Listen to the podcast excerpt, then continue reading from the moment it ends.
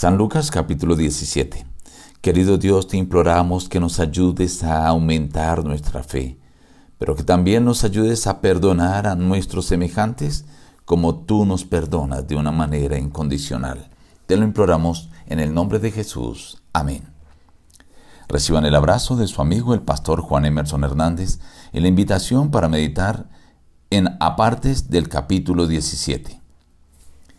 Imposible es que no vengan tropiezos, pero hay de aquel por quien vienen. Mira, si tu hermano peca contra ti, repréndelo, y si se arrepiente, perdónalo. Y si siete veces al día peca contra ti, y siete veces al día vuelve a ti diciendo, me arrepiento, perdónalo. Dijeron los apóstoles al Señor, aumentanos la fe. Vosotros, cuando hayáis hecho todo lo que os ha sido ordenado decir, siervos inútiles somos, pues lo que debíamos hacer, hicimos. Al entrar en una aldea le salieron al encuentro diez hombres leprosos, los cuales se pararon de lejos y alzaron la voz diciendo, Jesús, Maestro, ten misericordia de nosotros. Él los vio, les dijo, Id, mostraos a los sacerdotes. Mientras iban, quedaron limpios. Entonces uno de ellos, viendo que había sido sanado, volvió glorificando a Dios a gran voz, y se postró rostro en tierra a sus pies, dándole gracias. Este era samaritano. Jesús le preguntó, ¿no son diez los que han quedado limpios? ¿Y los nueve dónde están? ¿No hubo quien volviera y diera gloria a Dios, sino este extranjero? Y le dijo, levántate, vete, tu fe te ha salvado.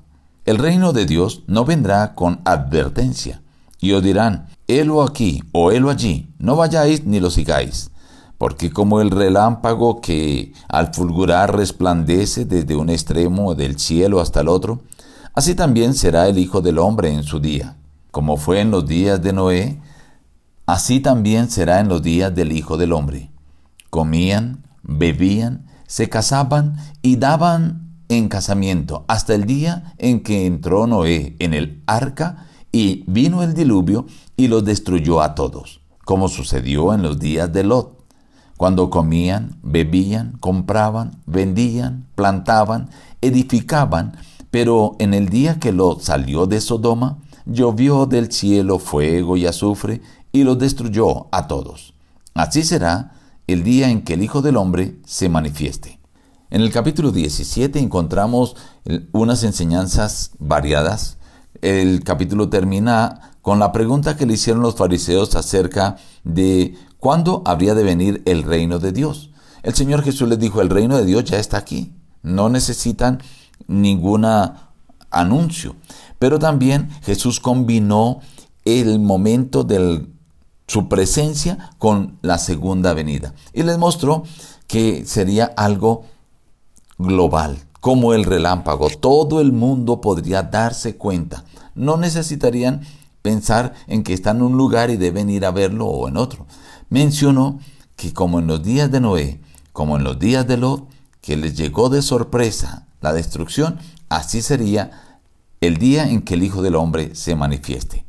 Pero se presenta aquí un milagro que solo lo menciona el libro de Lucas, la sanación de diez leprosos. Diez leprosos que a la distancia le clamaron al Señor, el Señor los limpió y les dijo que fueran a presentarse ante los sacerdotes. Era el acto de fe. A medida que fueron a presentarse a los sacerdotes como quien va a decir gracias a Dios, fueron limpiados. Uno solo, que no era judío, sino samaritano, a quienes los judíos odiaban, se devolvió y se presentó ante el Señor diciendo gracias, honrando y glorificando a Dios. El Señor le dijo, tu fe te ha salvado. Y la primera lección que presenta aquí es acerca del perdón al prójimo. Si siete veces tu hermano peca contra ti y siete veces te dice, me arrepiento, perdóname, dice, perdónalo. Cuando escucharon esto, los discípulos dijeron, Señor, aumentanos la fe. Debemos tener fe para perdonar. Debemos tener fe para creer que Dios puede hacer milagro en nosotros y debemos tener fe para creer en las promesas del Señor Jesús.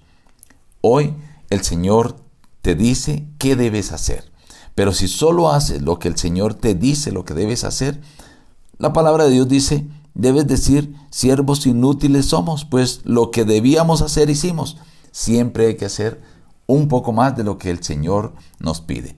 Por eso, la invitación en esta ocasión es para que le clames al Señor y le pidas, Señor, aumenta mi fe y ayúdame a perdonar a mis semejantes como tú me perdonas. Nos despedimos diciendo, busca a Dios en primer lugar cada día y las demás bendiciones te serán añadidas. Que Dios te bendiga.